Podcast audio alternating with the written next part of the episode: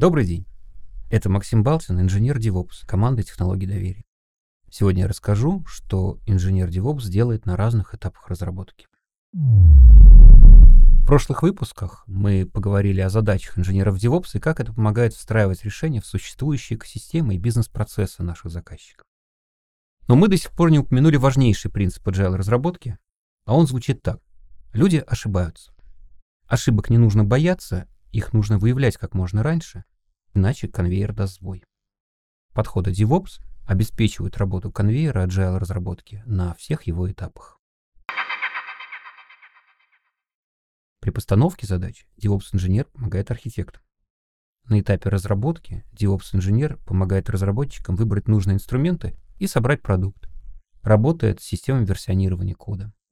Затем инженер помогает развернуть тестирование и общается с разработчиками и тестировщиками. На этапе доставки кода до заказчика DevOps-инженер участвует в подготовке инфраструктуры и обеспечивает непрерывную доставку сбора к клиенту. А также мы работаем с командами эксплуатации и внедрения и помогаем собирать обратную связь от пользователей. На этом сегодня все.